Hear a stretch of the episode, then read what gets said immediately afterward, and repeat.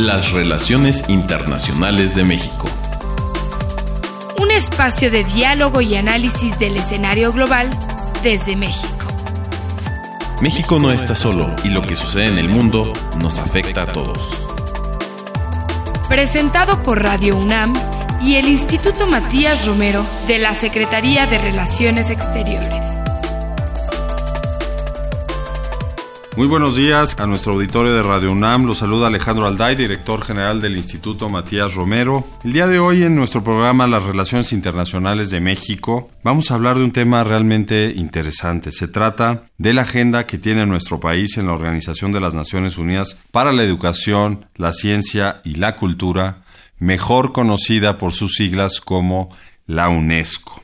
La UNESCO fue concebida como una plataforma innovadora en 1945 para alentar una verdadera cultura de paz y crear esa solidaridad intelectual y moral de la humanidad. Este es un organismo con una vocación civilizatoria que nació en respuesta, todos ustedes saben, a una guerra mundial que fue marcada por la violencia racista y antisemita. Y México ha sido un país que tradicionalmente desde la creación de la UNESCO ha tenido una gran participación en esa organización, inclusive bajo la conducción de un ilustre mexicano, el doctor Jaime Torres Bodet, quien fue también pues uno de los mayores representantes de la Universidad Nacional Autónoma de México. Y para conversar a detalle sobre este organismo y cuáles son las prioridades de México en la agenda que promueve en este foro. Se encuentra con nosotros el embajador Juan José Bremer, quien recientemente ha sido nombrado el representante permanente de México ante la UNESCO. ¿Cómo está, embajador? Muy buenos días. Muy buenos días, mucho gusto en saludarlo, Alejandro. Encantados. Para iniciar y darle a nuestro auditorio, aparte del contexto sobre la conversación, ¿nos podría compartir, embajador, de manera eh, breve un panorama acerca de cómo surge la UNESCO y cuáles son los objetivos principales que persigue? Cómo no, con todo gusto. Después de la Segunda Guerra Mundial, con la terrible devastación material y humana que significó. Se convoca ya en la última etapa de la guerra la conferencia de San Francisco en abril de 45 y hay para la creación de la Organización de las Naciones Unidas. En esta conferencia, los temas de seguridad militar y desde el punto de vista político eran prioritarios para los delegados por razones evidentes. Pero no obstante, en las discusiones, algunas de las delegaciones con una mayor visión de futuro se comprometieron para abrir paso, abrir el horizonte de Naciones Unidas a otros temas más allá de los temas de seguridad en el sentido más estricto. Hay un artículo de la organización, el número 55, que para mí abre ese horizonte en el sentido de que faculta a Naciones Unidas para atender problemas de bienestar social y de cooperación en materia de salud, educación y cultura. Para mí esta es la matriz del UNESCO. La conferencia termina en junio y meses después, en el mismo año, noviembre de 45, se da el siguiente paso, que es la creación de la UNESCO. La UNESCO nace con un claro mandato humanista, con un claro mandato civilizador. Se sostiene en su declaración que una paz fundada en acuerdos políticos y económicos no sería perdurable estaba viviendo la humanidad, la comunidad internacional, lo que Fernando Sabater llama las lecciones del abismo, las lecciones de momentos cruciales y estaban pensando con altura de miras. La UNESCO nace precisamente con esa altura de miras, considerando que las guerras nacen en la mente de los hombres y que es desde la educación y la cultura en donde se tienen que sembrar la, semilla de la paz. Ese es exactamente el espíritu fundacional de la UNESCO, Alejandro. Muchísimas gracias, embajador, por ilustrarnos sobre cómo surge la UNESCO y cuáles son sus principales objetivos, pero cuéntenos de qué manera la UNESCO ha evolucionado a partir de ese surgimiento para adaptarse a los cambios constantes del sistema internacional, porque como usted lo ha apuntado, se crea en el 45 tras la guerra, después Vino la Guerra Fría, años después todo el proceso de globalización y hoy estamos entrando de lleno a la era de la tecnología digital. ¿Cómo es que la UNESCO evoluciona de manera que acompaña todos estos desarrollos en el eh, escenario internacional, embajador? Bueno, toca un tema fundamental. Yo creo que la organización ha tenido esa capacidad, la capacidad de autotransformarse, ha crecido cuantitativamente.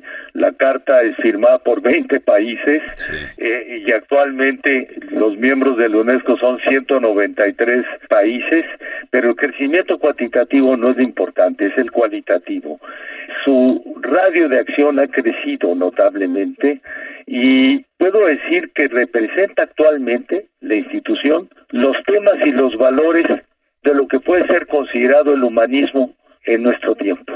Y le enumero algunos, educación inclusiva y de calidad, diálogo de culturas, equidad de género, que es militante la UNESCO en ese tema, derechos humanos, protección del patrimonio natural y cultural, una nueva cultura en el uso del agua, la atención de la salud de los océanos.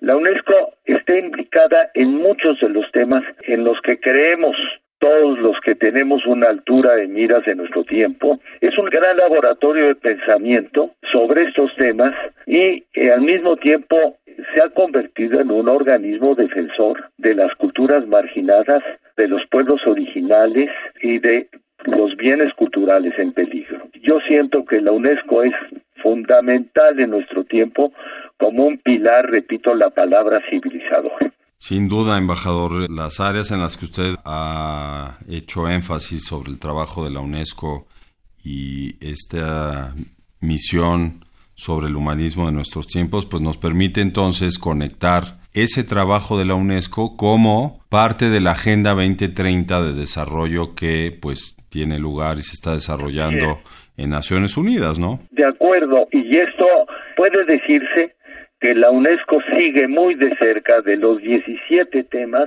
de las metas de Naciones Unidas de la Agenda 2030, eh, la sigue muy de cerca si se toma en cuenta que la educación y la cultura son un motor del desarrollo sostenible, porque tienen la capacidad para generar empleo, reducir desigualdades, capacitar a los incapacitados, fortalecer a quienes no tienen. La educación es un agente de cambio fundamental. Entonces, muchos de los temas de la agenda que van desde pobreza, marginación, derechos humanos, están ligados a educación y cultura. Entonces, la mayor parte de los temas de la agenda están acompañados por la UNESCO y la organización es muy consciente de ello. ¿eh? Gracias, embajador, por explicar el vínculo y cómo es que la UNESCO también es clave para llevar a cabo el desarrollo de la Agenda 2030. Vamos a pasar ahora a la relación que tiene la UNESCO con México, pero antes quiero recordar a nuestro auditorio que estamos esta mañana charlando con el embajador Juan José Bremer, quien es el representante permanente de México ante la UNESCO. Embajador, ¿cuáles son actualmente las prioridades que tiene nuestro país con este organismo multilateral? Bueno, le diré, Alejandro, en realidad para México casi todas las actividades que tiene la UNESCO estamos participando en todos los temas fundamentales.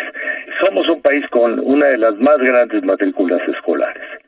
Entonces los temas de la educación son para nosotros centrales. Y la UNESCO tiene un grupo de expertos de primerísima calidad. Y ahí están también las cátedras UNESCO, en las que tenemos más de 20 en México, que son eh, cátedras que nos conectan a nivel internacional en los temas UNESCO por especialistas.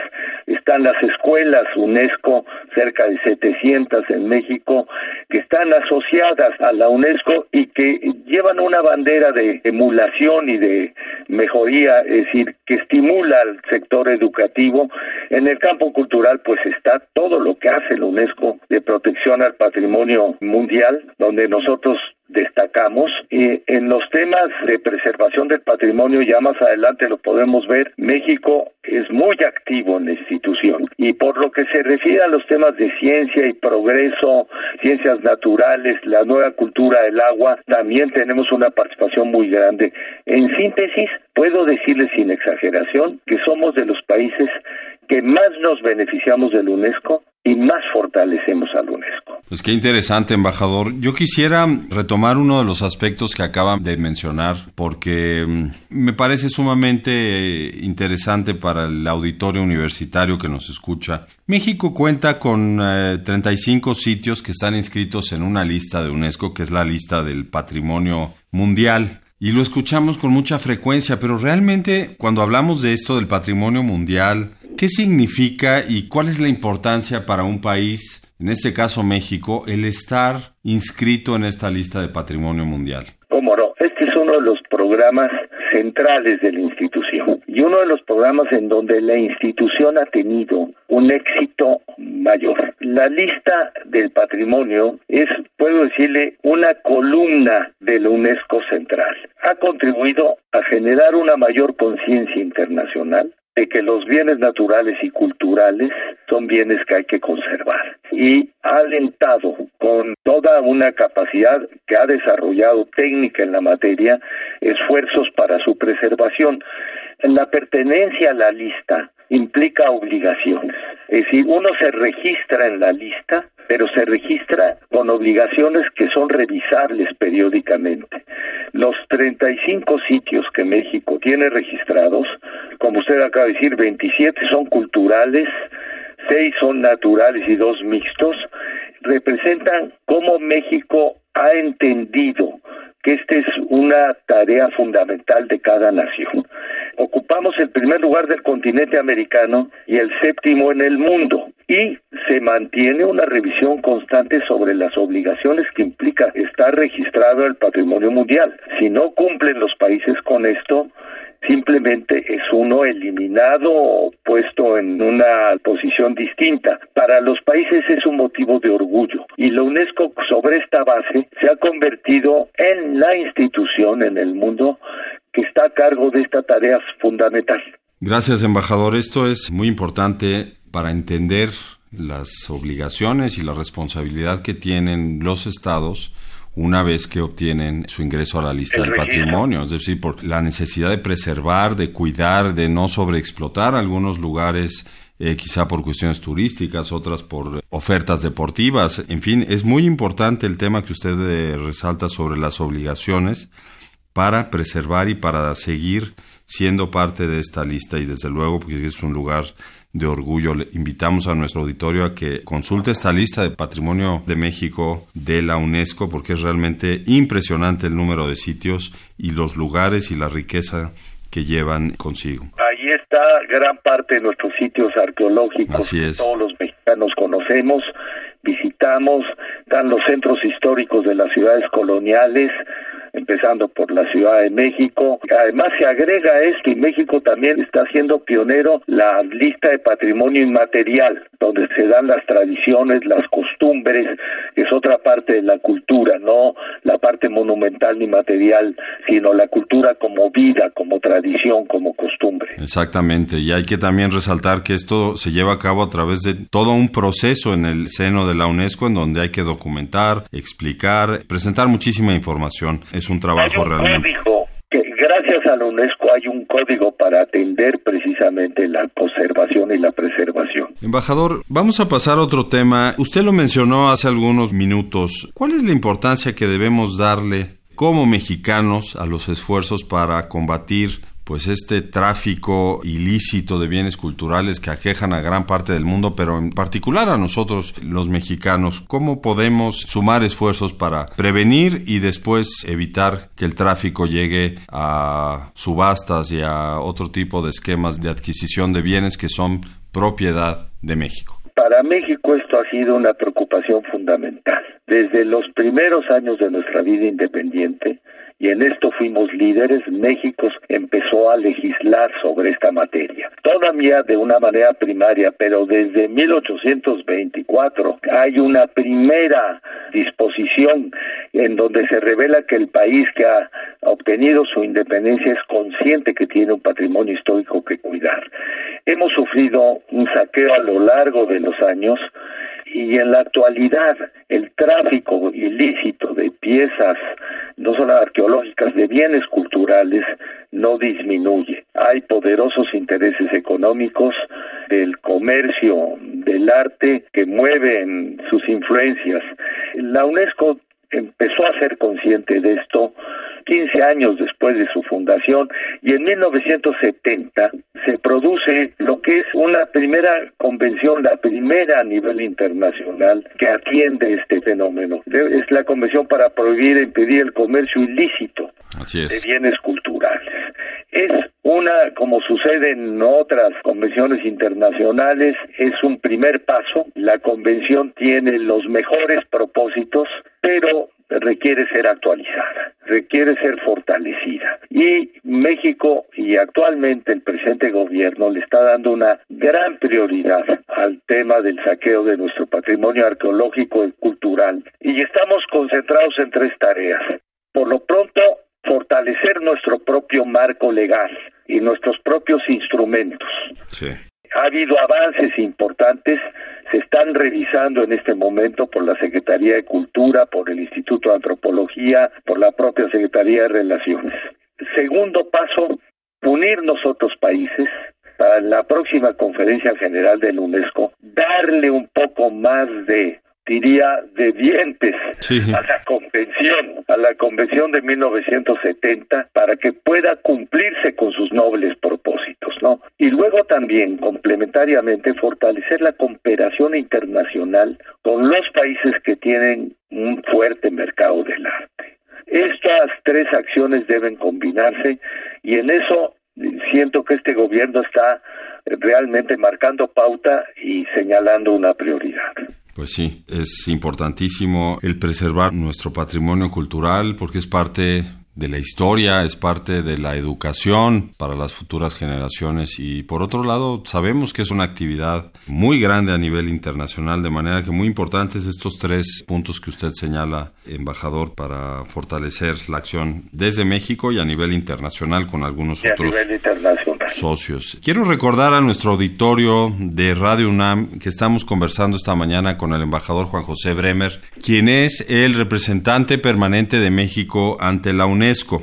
Señor embajador, tenemos que tratar un tema del cual se ha escrito y se ha hablado mucho y se han emprendido algunas acciones aquí en México y a nivel bilateral. Me refiero a los lamentables hechos sucedidos el 3 de agosto pasado en un centro comercial en la ciudad de El Paso, en Texas, donde pues hubo una masacre en contra de ciudadanos de origen hispano a manos de un supremacista blanco quien previamente había confesado la motivación del acto que iba a llevar a cabo a través de sus redes sociales. Y usted, señor embajador, ha sido uno de los que ha comentado en algunos medios de comunicación sobre el papel de la UNESCO como un foro para promover el combate al discurso de odio. ¿De qué manera nos puede compartir usted? ¿Se planea construir estas alianzas, como lo mencionó también para el tráfico de bienes culturales en la UNESCO, como un foro en el que se pueda avanzar en contra del discurso y los crímenes de odio? Que por otra parte hay que señalar, Naciones Unidas, por ejemplo, en el Consejo de Derechos Humanos, ha señalado que hay un auge de este discurso de odio. ¿Cómo prevé que podremos trabajar en la UNESCO, señor embajador? Mire, usted estamos acá primero en presencia de un viejo tema que adquiere una relevancia con el desarrollo tecnológico en esta ambigua modernidad en que vivimos, porque el desarrollo tecnológico genera beneficios que son muy claros, pero también puede dimensionar cosas como los discursos de odio y otros antivalores. Y estamos frente a no solamente usted habla del crimen del paso, esto es evidentemente no es un acto delictuoso lamentable, pero finalmente común. Hay detrás de ello, usted lo señala, un manifiesto y detrás de ese manifiesto está el supremacismo o la tendencia de superioridad de una raza sobre otra o también la tesis del reemplazo de una cultura por otra. La UNESCO nace precisamente como respuesta a una guerra en donde la pretensión de la superioridad de una raza sobre otra fue uno de sus elementos característicos. La UNESCO ha tomado siempre como tema el diálogo de culturas precisamente como la posibilidad de contrarrestar los prejuicios de superioridades culturales o raciales. Entonces, de todas las instituciones internacionales, por vocación, la UNESCO es a la que corresponde de una manera más directa el volver a levantar la bandera en contra de la discriminación racial, los crímenes de odio, en los discursos de odio. México muy oportunamente en estos últimos días que se, se acaba de celebrar el Consejo Ejecutivo del UNESCO, presentó una resolución que recoge mucho lo que la Cancillería ha señalado a partir de los crímenes del paso y esta resolución ha sido aceptada unánimemente por el Consejo Ejecutivo y es una resolución que yo creo que pues marca un triunfo para México en poner este tema en la próxima conferencia. Esta resolución lleva el título de eliminación de la discriminación racial, el odio racial los crímenes de odio racial en el mundo. Y allí están en todos sus considerandos pues toda la argumentación de que ninguna cultura sustituye a otra, que no hay culturas superiores a otras, que el progreso de la humanidad se basa en el diálogo de culturas y esta resolución fue aprobada por 58 países que son los integrantes del Consejo Ejecutivo. Es una de las tareas más importantes, Alejandro, que tenemos ahora en la próxima conferencia, sacar este tema. La diferencia en que hubiera sido en la conferencia este un tema del discurso de la representación mexicana a que sea precisamente una resolución aprobada por la membresía de la UNESCO es enormemente grande porque además esta resolución aspira a que la institución, la UNESCO, se comprometa con seguir trabajando en este tema, organice actividades relacionadas con este tema e informe después a la próxima conferencia de lo que se realizó. Es poner este tema en la agenda internacional en síntesis. Desde luego, y qué importante. esa es una de nuestras tareas prioritarias de cara a la conferencia general de noviembre, Alejandro. Así es, embajador, muchas gracias. Y es fundamental el llegar a la conferencia con esa aprobación de la membresía que usted ha señalado, porque, pues sí, por ejemplo, en el caso de la OEA se aprobó una declaración también muy importante, muy clara, de condena al acto, calificándolo como terrorismo, pero en la UNESCO es donde se va a poder dar un seguimiento mucho más estructurado en torno a este tema y qué mejor que sea con el aval de los Estados miembros. Eso es eh, importantísimo. Así es.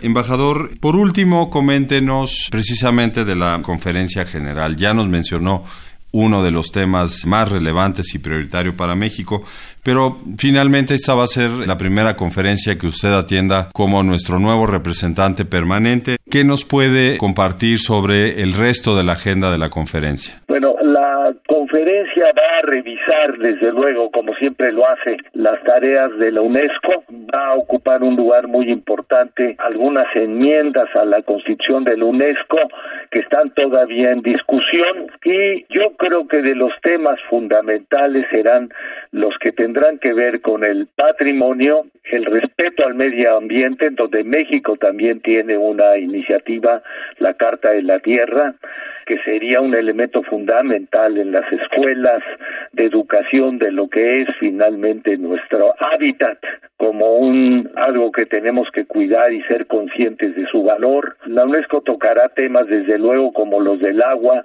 estamos empeñados en cambiar, usted lo sabe que uno de los temas internacionales que tenemos y es una espada de Damocles sobre nuestra cabeza es la necesidad de cambiar los paradigmas del uso del agua. Así es. Porque la escasez del agua es uno de los problemas fundamentales de la comunidad internacional. Los temas de discurso de odio, México se encargará de subrayarlo. Y los temas del patrimonio. La conferencia creo que es una prueba. Hay una gran expectación aquí en París. 193 países con altos niveles de representación deliberarán sobre problemas existenciales fundamentales que tienen que ver con el futuro de la humanidad.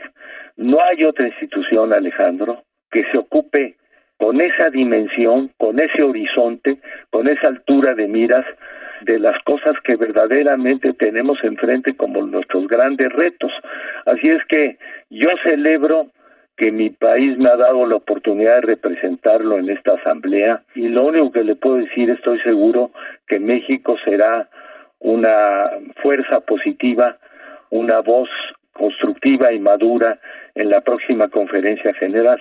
Pues ahí está. Muchísimas gracias, embajador, por esta actualización sobre lo que sucede hoy en día en la UNESCO y sobre lo que viene eh, para la próxima conferencia. Le deseamos muchísimo éxito. El embajador Juan José Bremer es un diplomático muy experimentado de nuestro país y estamos seguros y le deseamos el mayor de los éxitos para su gestión al frente de nuestra representación ante la UNESCO. Muchas gracias por haber estado con nosotros esta mañana en el programa Las Relaciones Internacionales de México, embajador. Muchas gracias, Alejandro. Me siento muy honrado de estar cerca del Instituto Matías Romero.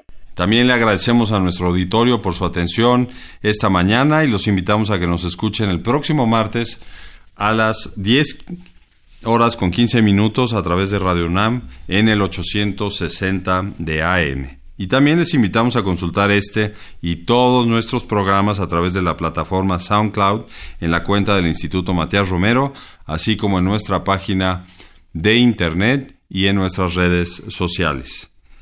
La producción del programa estuvo a cargo de Ana Teresa Sáenz y la realización de Jorge Escamilla.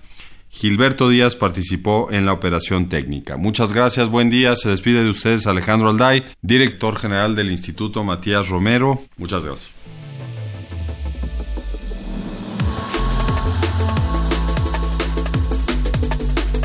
Las relaciones internacionales de México. Un espacio de diálogo y análisis del escenario global desde México. Presentado por Radio UNAM y el Instituto Matías Romero de la Secretaría de Relaciones Exteriores.